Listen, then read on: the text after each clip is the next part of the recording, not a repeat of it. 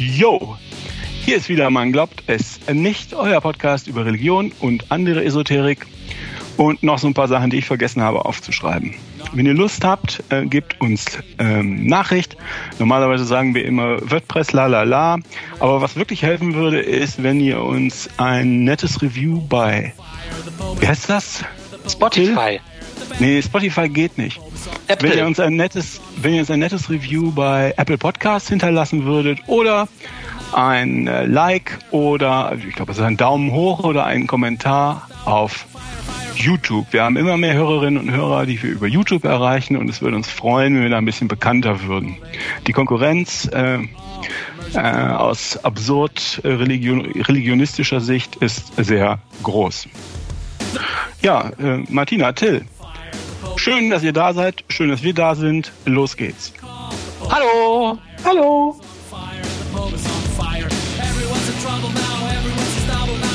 Ist euch schon mal passiert, dass jemand zu euch gesagt hat, ja, ja, Hitler, das war ein Arschloch, aber der hat ja auch zum Beispiel die Autobahnen gebaut. Ja, die Oma hat das schon mal gesagt. Ne? Also die, So. äh, ob das nun wirklich schon mal jemand gesagt hat, weiß ich nicht, äh, aber ich kenne das als, äh, als äh, quasi als Reden, Redensart. Ne? Ja, Ja. lustig. Mir ist das auch noch nie persönlich passiert, aber die Redensart gibt es. Ne? Und ich habe jetzt einen Artikel in der Frankfurter Allgemeinen Zeitung gefunden und ich finde, da passt das ganz gut zu, weil der Typ, okay, der redet jetzt nicht über Hitler, sondern über Luther. Und okay, der behauptet auch nicht, Luther hätte die Autobahn gebaut.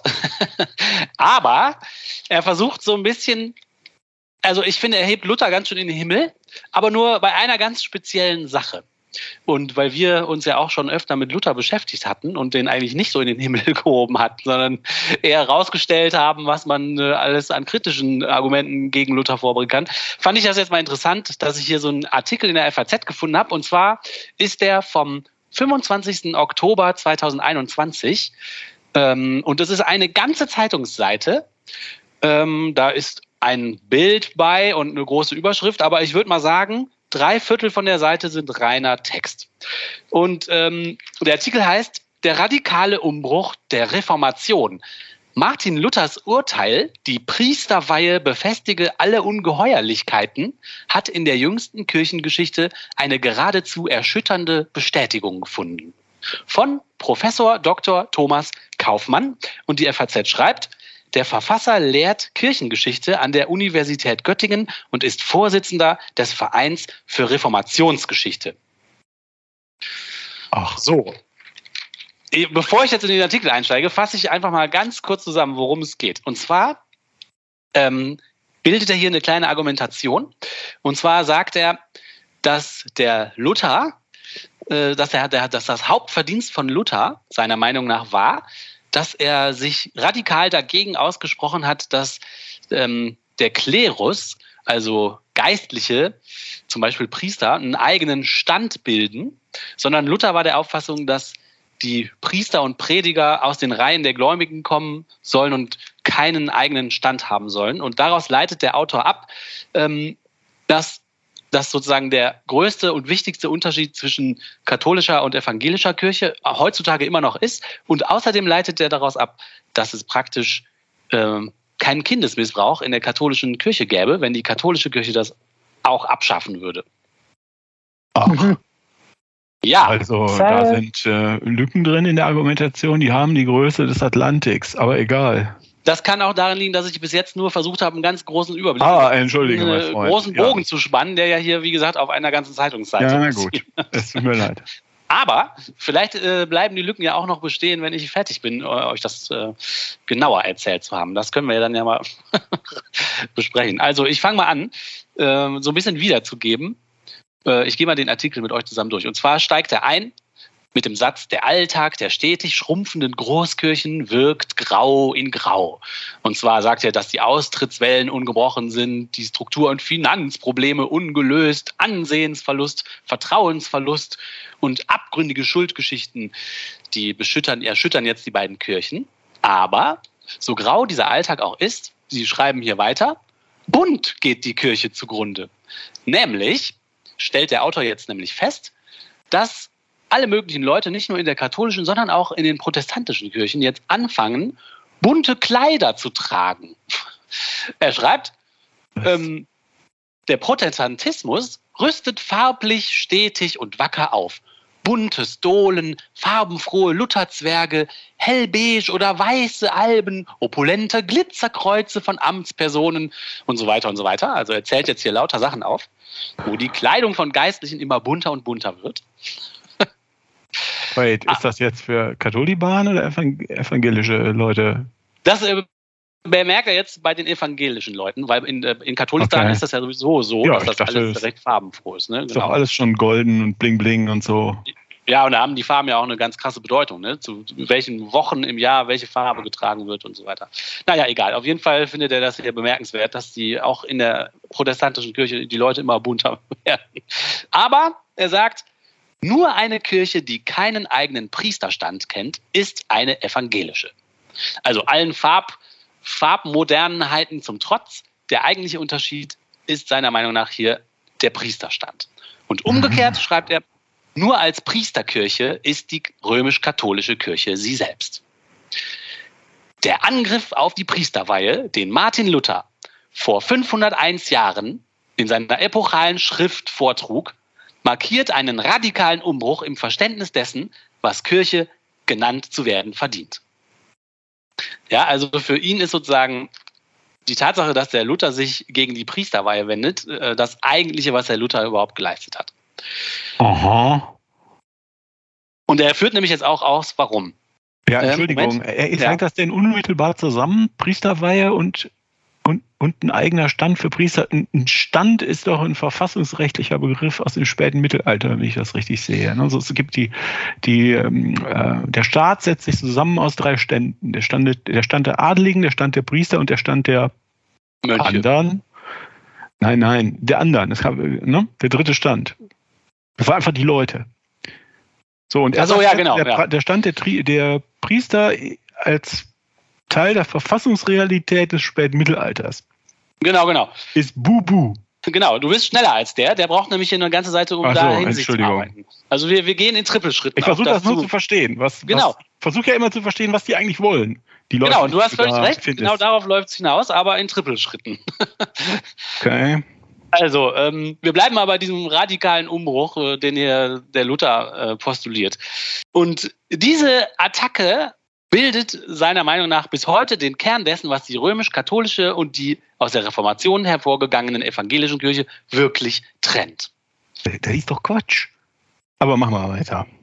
Luther bestreitet eine strukturbildende Tendenz, der die Kirche seit dem frühen zweiten Jahrhundert gefolgt war und die seit der dritten Zenturie dominierte. Also der Autor, der hat so ein bisschen die Angewohnheit, immer wenn man normale Wörter benutzen könnte, dass er so komische Sachen wie Zenturie benutzt, obwohl man auch Jahrhundert hätte schreiben können. Oh. Ich glaube, der hat beeindruckt. Ist das ein Professor? Das Wahrscheinlich hat er mal einen Thesaurus gekauft und muss ihn jetzt immer anwenden, damit es sich auch gelohnt hat. So versteht es dann auch keiner. Nur ganz, nur die Auserwählten. Ja, nur wir, die wir jetzt uns damit eine Stunde beschäftigen. also, und zwar seit dem zweiten Jahrhundert, sagt er, hat also ähm, die katholische Kirche diese Unterscheidung der kirchlichen Amtsträger, des Klerus von dem übrigen Gemeindevolk, den Laien, gemacht. Ja, das äh, behauptet er hier. Die Lebensform der zum Klerus gehörigen Personen, der Kleriker, sollte idealtypischerweise ganz geistlich, die der Laien durchweg weltlich sein. Ja, also so ist es im zweiten Jahrhundert, wollte die Kirche das so trennen, schreibt er hier. Dann geht es weiter, dass äh, Hieronymus im Jahr 300 bis 400 nach Christus dazu Sachen geschrieben hat, auf die sich dann im 12. Jahrhundert Gratian bezieht in, äh, und das auch nochmal verfestigt. Und zwar schreibt der Gratian jetzt also im 12. Jahrhundert, dass es zwei Arten von Christen gäbe. Der einen, dem Klerus, sei der Gottesdienst anvertraut. Kontemplation und Gebet prägten seine Existenz. Von weltlichem Getöse halte er sich fern. Kleriker seien gottergebene Bekehrte. Die andere Art Christen, die Laien, besäßen weltliche Dinge, nähmen Frauen, bearbeiteten die Erde, richteten, legten Opfergaben auf die Altäre und könnten dann gerettet werden, wenn sie Fehler durch gute Werte ausglichen. Die, Expo die exponierte geistlich-religiöse Stellung des Klerus wurde bald von standesethischen Anforderungen, unter anderem dem Pflichtzölibat und rechtlichen und ökonomischen Privilegien flankiert, der Befreiung von Steuern und Kriegsdienst sowie der Immunität gegenüber der weltlichen Straf- und Zivilgerichtsbarkeit. Also hier in diesem Absatz stellt er ja sozusagen dar, wie sich vom zweiten Jahrhundert nach Christus bis in das Mittelalter hinein immer weiter diese These gefestigt hat und auch die Praxis äh, in der römisch-katholischen Kirche, dass man halt die Leute voneinander trennt. Ne? Die einen, die die Profis sozusagen sind, die haben Ahnung und die anderen sind die normalen Leute, die haben nicht so viel Ahnung, die können aber irgendwie durch bestimmte Sachen, die sie machen, irgendwie auch erlöst werden. Ne? Mhm. Ja, das wird behauptet in dem Artikel, genau. Genau, das, das behauptet jetzt dieser Autor so. Der legt jetzt diese Geschichte so dar, dass diese Trennung immer wichtiger wird zwischen Klerus und Laien. Und äh, dann schreibt er, dass es dann äh, Zeiten gibt, wo es dann nicht nur noch Klerus und Laien gibt, sondern dann redet man von dem Klerus, den Laien und den Adligen. Das hast du ja auch schon gerade gesagt, Oliver. Oder es gibt auch Zeiten, wo davon ausgegangen wird, dass es Klerus gibt und Laien und die ganzen Mönche. Also dann sind die so der dritte Stand, aber eigentlich geht es ihm hier in diesem Artikel um den Unterschied zwischen Klerus und Laien. Okay. Mhm. Und dann kommt es irgendwann dazu, dass äh, den lebensgeschichtlichen Wendepunkt, also ich zitiere jetzt, zwischen einer laikalen und einer priesterlichen Existenz, also sozusagen der Übergang vom Laientum in diese priesterliche, klerikale Lebensweise, äh, die Weihe markiert. Sie wurde zunächst durch einen Handauflegungsritus vermittelt, nach und nach aber liturgisch ausgebaut und sakramentalisiert. Im Zuge der Ausformung der römisch-katholischen Sakramentenlehre im Mittelalter wurde die Priesterweihe eines der sieben Sakramente. Wie Taufe und Firmung wurde ihr die Eigenschaft zugeschrieben, der geweihten Person einmalig und untilgbares Prägemal zu übertragen. Dieses bleibe lebenslang bestehen, auch wenn die geweihte Person kein kirchliches Amt mehr ausübe, ja sogar dann, wenn sie durch disziplinarrechtliche Maßnahmen an der Ausübung eines solchen gehindert sei. Also jetzt legt er hier so dar, dass im Hoch- und Spätmittelalter sich immer weiter verfestigt, dass dieser Übergang vom Laientum in dieses klerikale Leben immer weiter ausgeschmückt wird mit so kirchlichem Firlefanz. Ne? tolle Worte, Sakramente, es wird für immer wichtiger ausgebaut, es wird immer heiliger. Dann wird festgestellt, okay, wenn man das einmal hat, dann bleibt das Leben lang so, egal welche Fehler man macht, man bleibt immer dieser Klerus. Also das kann einem dann nie mehr weggenommen werden. Aber also wie durchlässig war das denn? Konnte denn jeder von den Laien irgendwie so ein Priester werden? Also der Werdegang war natürlich daran geknüpft, dass man das alles so mitgemacht hat, wie die Kirche das äh, gesagt hat. Wir haben ja auch schon mal erzählt, das hat der Oliver, glaube ich, schon mehrmals gesagt, dass es eine Zeit gab, wo so Adlige, die eigentlich genau. in ihrer Familie nichts mehr werden konnten, mhm. weil sie halt nicht der Erstgeborene waren, sind dann halt in Klöster eingetreten und konnten dann relativ hohe Ämter da bekleiden. Ne? Also ich glaube, wenn man so diese, ja, sagen wir mal, diese Karriere in der Kirche gemacht hat und sich da reingehängt hat, konnte man das erreichen. Ja, und für okay. einfache Leute, die irgendwie Interesse, Interesse an Bildung hatten, ne, war das halt, und die nicht adelig waren, war das halt einer der wenigen Wege, das auch zu machen. Also irgendwie eine, eine grundlegende Bildung zu kriegen. Genau. Ja, okay. So, dann gibt es ein Konzil von 1439, schreibt der Autor hier in der FAZ, ähm, und danach war es ganz klar, äh, dass der, also diese Weihe, die man bekommt, um Priester zu werden, um dann also zum Klerus zu gehören, äh, die bewirke dann laut diesem Konzil eine Vermehrung der Gnade. Sie mache aus dem Geweihten einen geeigneten Priester Christi. So, und dann schreibt er weiter, dass tatsächlich, wie auch der Oliver sagt, ähm, unter diesen Bedingungen äh, des Mittelalters die Trennlinie zwischen Klerikern und Laien eine ziemlich ähnliche Trennlinie war wie zwischen Gelehrten und Ungelehrten. Ne? Also äh, weil die normalen Leute hatten halt nicht nur keinen Zugang zu diesem klerikalen Leben, sondern die hatten halt auch keinen Zugang zu Bildung. Ja, jetzt wirft er aber Sachen durcheinander. Ne? Er wirft jetzt Verfassungs, äh, Verfassungs, wie soll man denn sagen, Verfassungsumstände durcheinander in einer gewissen, äh, in einer gewissen historischen Periode, äh, durcheinander mit Bildung und Nichtbildung in einer anderen historischen Periode. Also äh, ich würde sagen, wäre das eine Seminararbeit? Äh, ja. Der Kandidat wäre am Wackeln. also er will jetzt hier nochmal, er geht deshalb auf die Bildung ein, ähm, weil er daran festmacht, dass äh, solche ähm, ganz starken Strömungen da in dem Klerus existierten. Ähm, die wollten unbedingt vermeiden, dass das normale Volk, also dass die Laien, äh, ungehindert Zugang zu Bibeln und den heiligen Texten hatten. Genau, das also, könnte die Leute verwirren.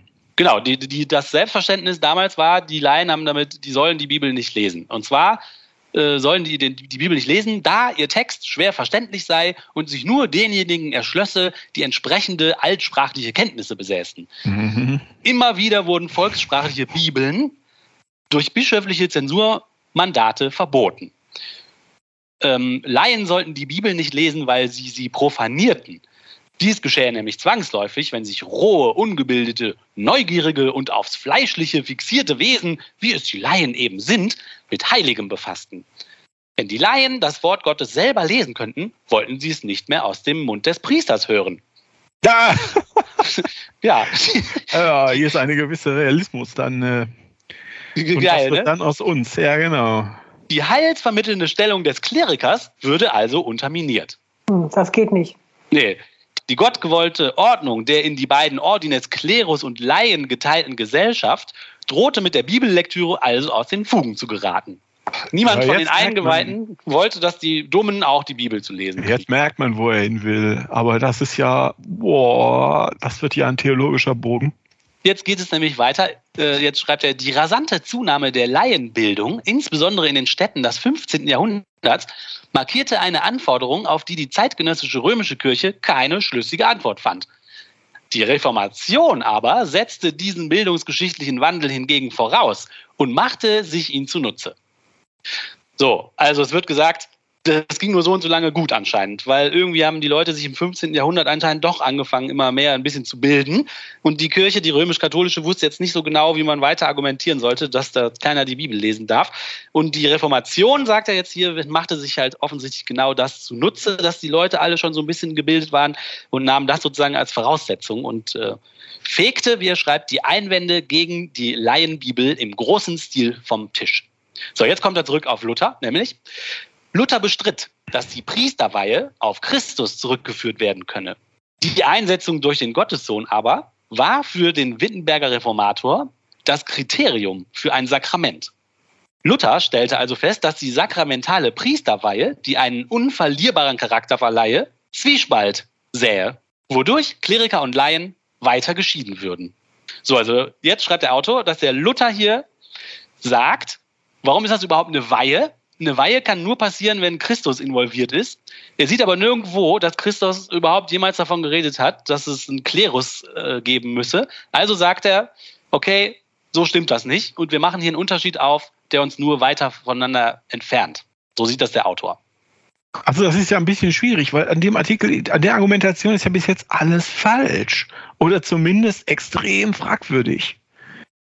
Ja, also ich das finde. Ist ja alles, das, das, wir könnten jetzt acht Stunden lang über diesen Artikel reden, weil, bis wir jedes einzelne Ding zerpflückt haben. Das ist ja, also das ist ja schon spektakulär. Ja, ich finde, das ist nicht so ganz spektakulär falsch, sondern er, er hat so, als ob man sich so an verschiedenen Ästen entlanghangelt und ja. jeden, den man in der Hand hat, biegt man so ein richtig, bisschen so in seine Richtung, so bis die Äste alle genau. passen. Ja, Aber ja. so richtig zerbricht keiner, keiner von diesen Ästen, finde ich bis jetzt. Also es gibt jetzt ja Leute, die sagen zum Beispiel, weil, weil das der Punkt ist, der ich noch in Erinnerung habe, ähm, dass, äh, dass nicht die Reformation äh, dem Buchdruck bedingt, sondern die, der Buchdruck äh, die Reformation, äh, nicht wahr? Dass die mehr oder minder automatisch ausgebrochen ist, als alle Leute plötzlich ähm, Bücher in der Hand hatten und dann auch mal die Bibel haben wollten und dann festgestellt haben, da steht ja Quatsch drin. Ja, und er sagt so, als ob das, äh, als ob die Reformation das eigentliche Ding war und dass äh, irgendwie der, der Buchdruck das Wort wird noch nicht mal erwähnt, oder? Also irgendwie so eine, ja, milde, wahre Voraussetzung ist, aber das war ja die eigentliche Revolution. Die Information ist daraus ja gefolgt. Er schreibt schon, dass es den Buchdruck gibt und er schreibt, dass der Buchdruck natürlich diese Ideen, die der Luther und andere Leute, die dem Anhang hatten, durch den Buchdruck natürlich unheimlich multipliziert werden konnten. Das schreibt er schon weiter unten. Also wie gesagt, wir bewegen uns hier. Aber ich, ich, kann mich doch, kann mich, ich kann mich ja vertun, aber der Buchdruck war doch vor Luther. Ja, die Reihenfolge interessiert ihn, interessiert ihn nicht so. Ah ja. Na gut. Also ich mache mal weiter, wie er. Also was ich versuche zu sagen, ist ja. über jeden, jeden, Punkt wie diesen, dieser eine Satz oder zwei Sätze, Sätze über die Voraussetzungen der Reformation, da kann man über jeden diese kann man eine halbe Stunde reden. Also nicht, dass wir das wollten, aber um zu zeigen, dass das echt Quatsch ist. Und das ist ja schon die vierte oder fünfte, die mir auffällt. Was ist das für ein Typ? Der lehrt Kirchengeschichte an der Universität Göttingen. Ist Vorsitzender des Vereins für Reformationsgeschichte. Ja, vielleicht also bleibt dir ja nichts anderes übrig, wenn du so einen Job hast. Ja. Ja, er interpretiert halt das alles so, dass es in seine Story reinpasst. Ne? Ja, aber das ist doch eigentlich nicht so, wie das ein Historiker machen sollte, oder? Ist, er, ist das ein Historiker? Also er lehrt Kirchengeschichte und sitzt dem Verein für Reformationsgeschichte vor. Also zweimal Geschichte, ja, ich würde sagen. Ja, da muss, man, da, sein. Ja. da muss man echt fragen, ob das intellektuell redlich ist, ne? was er da macht für einen Historiker. Wenn er die besser wüsste, wäre es was anderes. Aber das hier, heide nein. Übrigens, liebe Hörerinnen und Hörer, wenn das äh, aus eurer Sicht so klingt, als ob ich schon Schnaps getrunken hätte, liegt das daran, dass ich schon Schnaps getrunken habe. Entschuldigung. Möge er weitermachen. er, er, mag. Ähm, also, dieser Autor, der geht, der, der geht jetzt so weiter vor, indem der weiter so ein bisschen erklärt, was der Luther alles sagt. Und der Luther oh. sagt halt, dass in seiner Sicht nach diese, dieses, diese Besonderheit der Weihe, die, ähm, dass die Priester halt ein anderer Stand sind, dass das halt die, die ganze Gemeinschaft der Christen und den Zusammenhang der aller Christenmenschen zerstört. Ähm, weil man durch diese Weihe halt die Leute so in zwei Kategorien einteilt. Äh, er schreibt hier, aus dem durch Weihe begründeten Superioritätsbewusstsein sei eine Willkürherrschaft erwachsen. Also weiter schöne Wörter, ne? Also man fühlt sich überlegen und, äh, und deswegen, also als Kleriker, ne, weil man hat ja, man ist ja jetzt der Chef, man ist ja Kleriker, dann dann hat man ein Überlegenheitsbewusstsein und daraus erwächst dann äh, nach Meinung von Luther eine Willkürherrschaft und dann zählt er alles auf, was das, was das alles für schlechte Sachen sind, ähm, was dadurch entsteht. Ähm, und der Luther hat auch einen Gegenentwurf dazu äh, und der wird allgemein wohl genannt das allgemeine Priestertum der Glaubenden beziehungsweise Getauften. Und was wird darunter verstanden, was Luther hier entworfen hat? Äh, Luther will darauf hinaus, dass ein geistliches Amt durch die Zustimmung der Gemeinde übertragen werden soll und dass den Amtsinhabern kein Recht der Herrschaft zustehe. Das Priestertum bzw. das Amt der Wortverkündung sei nur ein Dienst und derjenige werde wieder ein Laie, der dieses Amt nicht mehr ausübe. Das heißt, er tritt dann zurück in die normale Gemeinde wieder ein. So schreibt der Autor, hätte das Luther gewünscht. Ja, äh, soll ich die schon wieder aufhalten? Ja, gerne. Ah, also er tut jetzt ja irgendwie so implizit so, als hätte Luther sich das ausgedacht. Er sagt, Luther ganz stark argumentiert er dafür, ob der sich das als erster ausgedacht hat. Ja, okay. Ich finde, dass das das ein bisschen, impliziert, ein bisschen impliziert. Ähm, aber das ist ja natürlich schon eine weit angelegte Forderung aus den Artikeln von Memming zum Beispiel, dass die Leute ihre Priester wählen können. Die Gemeinde ihre Priester wählen kann. Das ist Jahrhunderte älter und war damals schon verbreitet. Das ist nicht Luther-spezifisch in irgendeiner Form. Ah ja, guck, mhm, das wusste ich zum Beispiel auch nicht. Ja, das ist, warum auch? Das ist völlig irrelevant. Aber das ist halt äh, nichts, was du dem Luther an den Kragen äh, heften kannst. Ja, ne? ja, darum geht es schon, ne, in dem Artikel. Man muss. Ja, das ist, das meine ich. Und das also ist halt jede, jeder, man könnte, naja, ist doch egal. Da werden wir nie fertig. Also machen wir weiter. Ja, ja. Er schreibt dann immer wieder, waren Prediger dafür eingetreten, den Laien die Bibel in der Volkssprache zugänglich zu machen. In unmittelbarer zeitlicher Nähe zu Luthers Auftreten war es insbesondere der niederländische Humanist Erasmus von Rotterdam, der sich für die Bibel in der Volkssprache engagierte. Dann schreibt er jetzt ganz viel über diesen äh, Humanisten Erasmus von Rotterdam dass er das schon, dass er das also ungefähr parallel mit Luther sich auch total stark dafür gemacht hat, dass Laien auch die Bibel in ihrer Sprache lesen dürfen.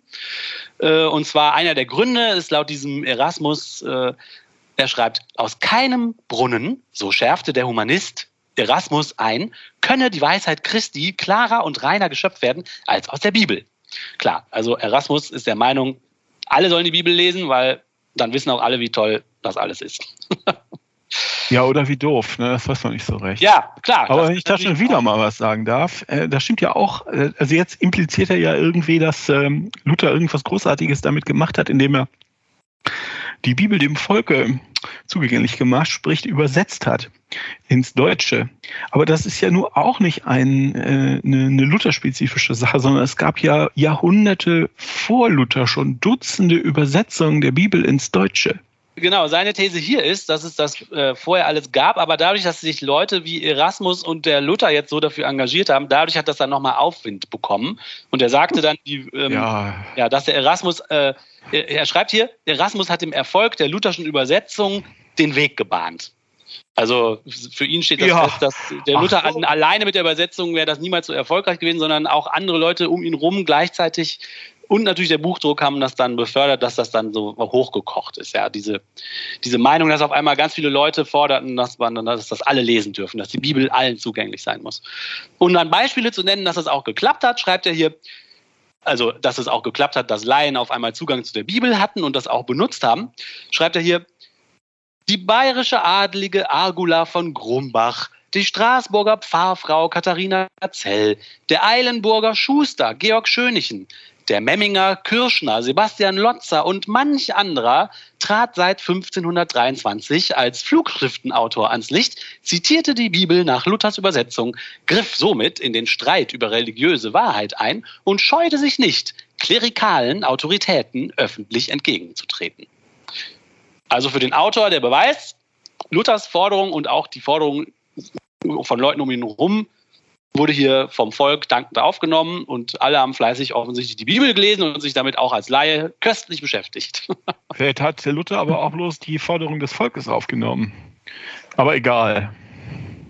Ja, dadurch ähm, gab es dann, äh, nehmen die Dinge ihren Lauf, äh, es entstand eine andere Kirche, die Reformation kam und äh, dann geht es weiter. Die priesterlose Kirche Jena, die durch Taufe und Glauben alle Priester waren, kannte keine durch eine sakramentale Weihe begründete Ungleichheit mehr. Das Amt der Wortverkündung sollte durch die Gemeinde an einen der ihren übertragen werden. Endete seine Amtszeit, trat er zurück ins Glied. Dauerhafte Vorrechte kamen ihm nicht zu. Die evangelische Amtsübertragung begründet keinen geistlichen Stand, sondern einen bestimmten strengen funktionalen Dienstauftrag. Also es hört sich jetzt mal so an, als ob alles würde gut geworden sein. Ne? Die Reformierten haben es richtig gemacht. Und deshalb gibt es jetzt in der evangelischen Kirche keine Pfarrer. Keine Beruf, hauptberuflichen Geistlichen. Genau, für Luther war die ständische Verselbstständigung der Priester Grund und Ursache allen Unrechts, aller Gewalt, aller Deformationen in der Kirche. Und ja, das super. Papst ja, jetzt geht es nämlich weiter. Und das vom Papst legitimierte kanonische Recht, das die Privilegien des Klerus in unumstößliche juristische Normen überführte, garantierte seines Erachtens, dass die Ungleichheit der Christen, die ihre wirkliche Gemeinschaft verhinderte, verstetigt wurde.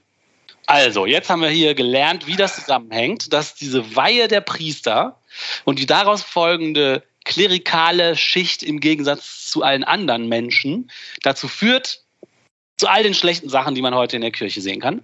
Das Lustige, was ich bis jetzt finde, ist, dass er spricht ja immer nur, weil das ist ja immer nur der Fehler der römisch-katholischen Kirche, ne? Die reformierten Kirchen, da müsste es ja theoretisch müsste es ja, super gut bei denen aussehen. ja, ja, weil die halt keinen äh, mittelalterlichen dritten Stand haben, äh, zweiten Stand haben. Genau. Jetzt kommen wir ja. zum Ende.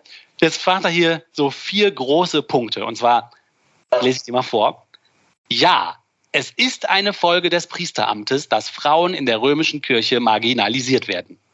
Ja, das Schicksal ungezählter Priesterkinder und ihrer Mütter, die als Huren galten, war und ist mancherorts bis heute ein unerträgliches Unrecht und die Folge einer in der hierarchischen Scheidung von Klerus und Laien begründeten systemischen Doppelmoral. Punkt 3. Ja, der Pflichtzölibat ist eine Konsequenz des priesterlichen Jungfräulichkeitsideals, der massenhafte Kindesmissbrauch ist auch eine Folge dieser rigiden, der menschlichen Natur widerstreitenden Norm. Vierter Punkt. Ja, das Vergehen oder Verbrechen eines Priesters nicht dem Staatsanwalt vorgelegt wurden, sondern in einer klerikalen Vertuschungsmaschinerie entsorgt werden können, ergibt sich mit zwingender Logik aus einer zur Rechtsform erstarrten Ungleichheit zwischen Klerikern und Laien. Luthers Warum man da jetzt Ja vorschreibt, viermal, mhm. muss es stimmen. Deswegen muss es stimmen. Ja, ähm, sehr historisch sachlich klingt es jetzt spätestens da nicht mehr. Dann sagt er noch mal kurz, mhm. das hat Luther schon immer gesagt. Und als letztes sagt er, jetzt ist der Artikel zu Ende, als letztes sagt er, der Markenkern reformatorischen Christentums, also ne, was, die, was die reformierten Kirchen ausmacht, liegt allein im verlässlichen Wort, das zu Kopfe steigt und zu Herzen geht, aufrichtet, tröstet und Hoffnung gibt. Dafür kann der Christenmensch Dr. Martinus auch heute nach einem halben Jahrtausend noch dankbar sein und sich des Reformationstages erfreuen. Das ist doch eher eine Werbe Werbeveranstaltung für den Luther, oder? Gut, ne? Mhm.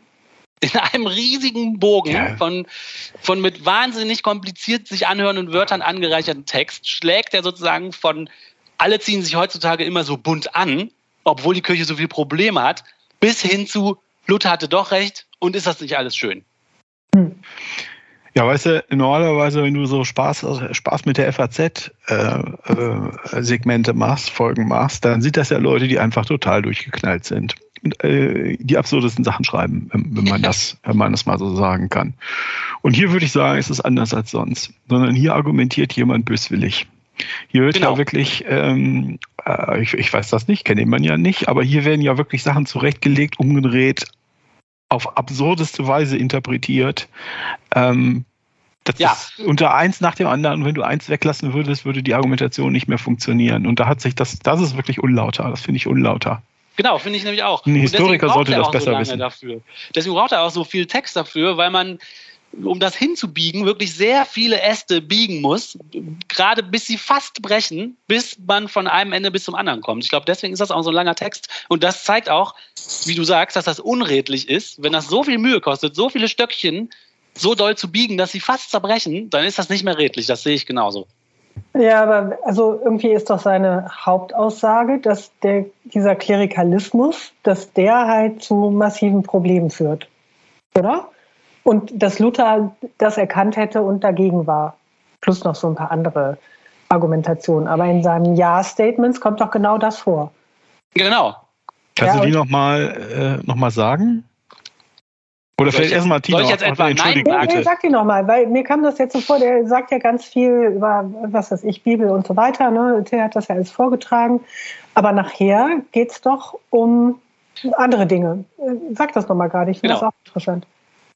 Ja, es ist eine Folge des Priesteramtes, dass Frauen in der römischen Kirche marginalisiert werden. Das kam doch vorher gar nicht vor. Ist doch auch Unsinn. Also was hat das denn mit dem Priesteramt zu tun? Ja, Wir ist haben ja, doch, nee, aber das, das finde ich komisch. Wo kommt das denn jetzt her? Also da hat er ja vorher überhaupt nichts drüber geschrieben. und das Ja, hast du auch nicht hergeleitet. Das ist, folgt Ja. nicht.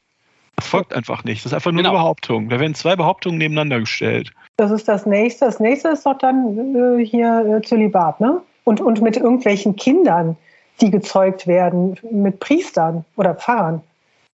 Ja, genau. Das nächste Jahr äh, la- lautet Ja, das Schicksal ungezählter Priesterkinder und ihrer Mütter war und ist Unrecht und die Folge Ja, äh, einer Scheidung von Klerus und Laien. Ja, das ist auch wirklich ein großes Problem, irgendwelche Priesterkinder und Frauen. Also Für die wahrscheinlich schon. Ja, für die schon, aber das ist ja jetzt, wenn man sich die ganze Kirche anschaut, würde ich sagen, ja, vielleicht früher noch mehr, aber äh, was soll denn das? Was er hier jetzt elegant jetzt, ja? macht, ist die, äh, die eine Diskussion um Kinder mit der anderen Diskussion Ja, um ja, Kinder zu klar. vermischen Ja, ist schon klar. und ähm, äh, zu hoffen, dass da was kleben bleibt. Ne? Dann kommt als drittes das Missbrauchsthema, ne? Genau, ähm, genau. Und Missbrauch. Das dritte, ja, der Pflichtzölibat ist eine Konsequenz des priesterlichen Ideals. Der massenhafte Kindesmissbrauch ist eine Folge dieser der menschlichen Natur widerstreitenden Norm.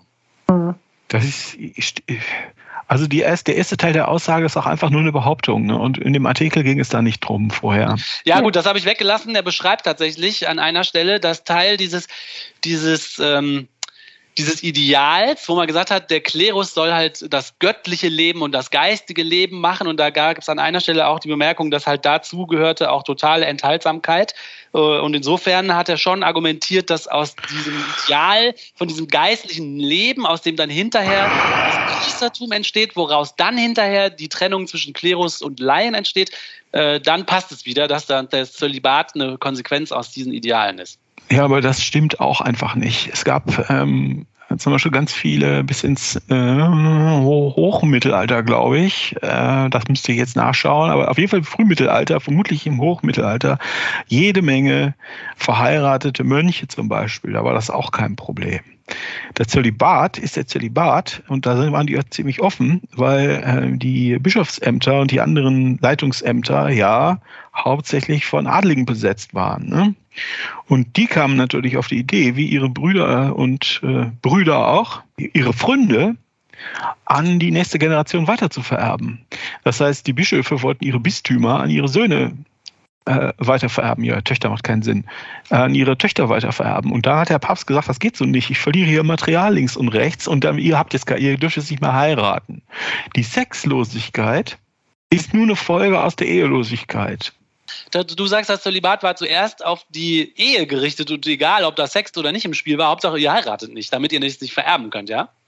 Genau, genau, genau, genau, genau. Denn äh, Kinder, die du hast außerhalb der Ehe, erstens darfst du das nicht haben und zweitens sind die Kinder ja Bastarde, Bubu. Ne? Mhm. Ich glaube, das ist das Wort, das man da benutzt und oder benutzte, Entschuldigung. Und äh, dadurch, dass man das einfach verbot, ist das Problem gelöst. Ne? Das heißt, du kannst nicht mal in einer Adelsfamilie, wenn da irgendwelche Bistümer vererbt oder irgendwelche Klöster. Das wäre genau. ja blöd. Du hast ja das den heißt, mühsam durch Betrug, äh, hast du die erworben, ja, Erbschaftsbetrug, ja. jetzt wirst du, verlierst du dich wieder. Das will man ja nicht. Ja. Ja, und er dreht das jetzt einfach mal um. Und, und solche Sachen musst du auch wissen. Das sind die, die Sachen, die sich durch, also was ich jetzt gehört habe von dem Artikel, und ich bin ja wirklich nur Laie, aber das sind Sachen, die, das, das musst du einfach wissen. Wenn der Historiker ist, musst du das wissen. Ja, und wenn ja, er das nicht weiß, ist er entweder kein Historiker, dann ähm, stimmt sein äh, Schild am, äh, an, der, an, der Bürotür nicht, oder er er weiß es und er äh, unterschlägt es. irgendwie nicht die Wahrheit rüber. Ob er das jetzt wissentlich oder unwissentlich macht, weiß ich nicht. Ja. Aber das, ja, ich möchte niemanden der Lüge bezichtigen. Ne? Aber, äh, come on. Come on, dude. Ja, also das ist schon, also wie gesagt, ich, das scheint schon so eine Werbung zu sein ne, für die evangelische Kirche. Also dass der Klerikalismus, also das ist was, was mir dann direkt da eingefallen ist, schon bei deinem Intro, äh, Till, ja. äh, dass der natürlich ein wichtiger Grund für äh, diese Missbrauchsgeschichten sind und die Vertuschung und das ganze System in der katholischen Kirche. Also das steht ja auch in diesen Missbrauchsgutachten drin. Ja, das steht dann immer an erster ja. Stelle, der Klerikalismus, dass man sich hier über die anderen stellt und denkt, man ist was Besseres und nur untereinander verkehrt. Also äh, ja, äh, das stimmt ja auch. Ne? Also das ist schon so. Aber ich meine, wir werden uns das ja irgendwann auch noch mal genauer anschauen. Äh, dass es so einen Stand gibt in der evangelischen Kirche, jetzt kenne ich mich da nicht so aus. Nee, okay, gibt es da vielleicht nicht, weiß Oliver bestimmt. Aber dass irgendwie dieses Priesteramt vielleicht schon was Besonderes ist und dass es auch Missbrauch in der evangelischen Kirche mit Sicherheit gibt und auch gab, äh, es sind ja auch nochmal also Fakten. Das gibt es ja. Ja, genau. Das wenn ich da noch zwei Sachen zu sagen darf, zu, über dem, was Martina sagt. Erstens nochmal, also das ist schon richtig, was alles ist richtig, was du sagst. Aber ein Stand ist ein Teil der Verfassungsgeschichte einer bestimmten historischen Periode in Deutschland. Sowas gibt es nicht. Sowas gab es mal. Ja, ja, das ist verfassungsmäßig bedeutsam. Und den Unterschied zwischen katholischem Priester und evangelischem Pfarrer sehe ich nicht. Die mhm. laufen beide in äh, schwarzen Klamotten rum und denken, ja. sie haben was Besseres und kriegen Geld vom Staat dafür. Also den Unterschied sehe ich nicht. Und zum Zweiten, und das stimmt ja auch offensichtlich, es gibt, es ist davon auszugehen, dass es zumindest in der Größenordnung genau, äh ähnlich viel Missbrauch, äh, Kindesmissbrauch in der katholischen Kirche, in der evangelischen Kirche gab, wie gibt wie in der katholischen Kirche. Ähm, die haben das bis jetzt nur geschafft, den Deckel drauf zu halten und immer mit dem Finger auf die, auf die Katholibahn zu zeigen. Hab ich ich habe das auch schon mal gesagt. Äh, es gibt eine einzige Missbrauchsstudie in der evangelischen Kirche in Deutschland für die Nordkirche.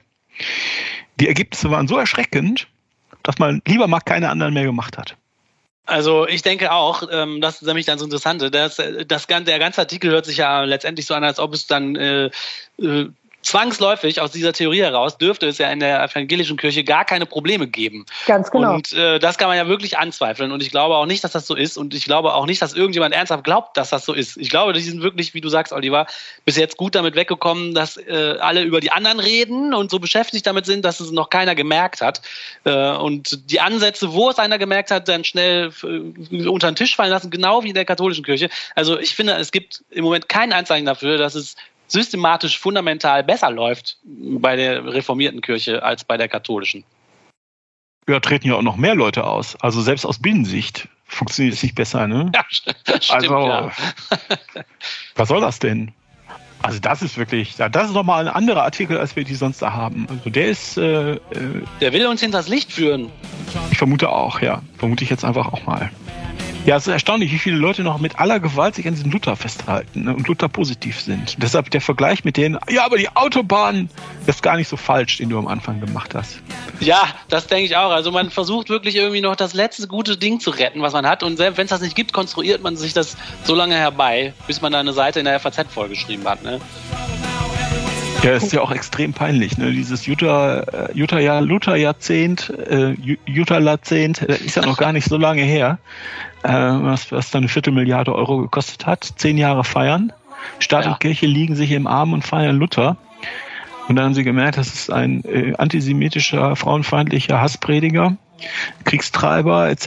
etc. Und dann muss man jetzt vielleicht auch mal die guten Seiten ein bisschen betonen, ne? weil sonst ist das ja peinlich. Das ist unglaublich, ja. Sonst ruft die Merkel da an und sagt mal, sagt ja immer was zur Hölle, äh, was habt ihr uns denn da eingebrockt? Ja.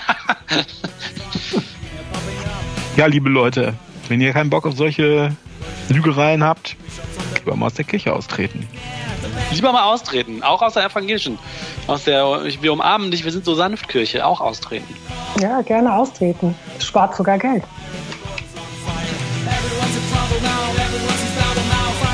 Jo, das war's mal wieder mit Man glaubt es nicht, eurem Podcast für über Religion und andere Esoterik. Nochmal, wenn ihr einen äh, Apple Podcast Account habt, es wäre prima, wenn ihr uns da ein 5-Sterne-Wertung äh, hinterlassen würdet und oder was Nettes bei YouTube schreibt. Auch was Kritisches bei YouTube schreibt. Macht's gut, bis bald. Tschüss. Tschüss.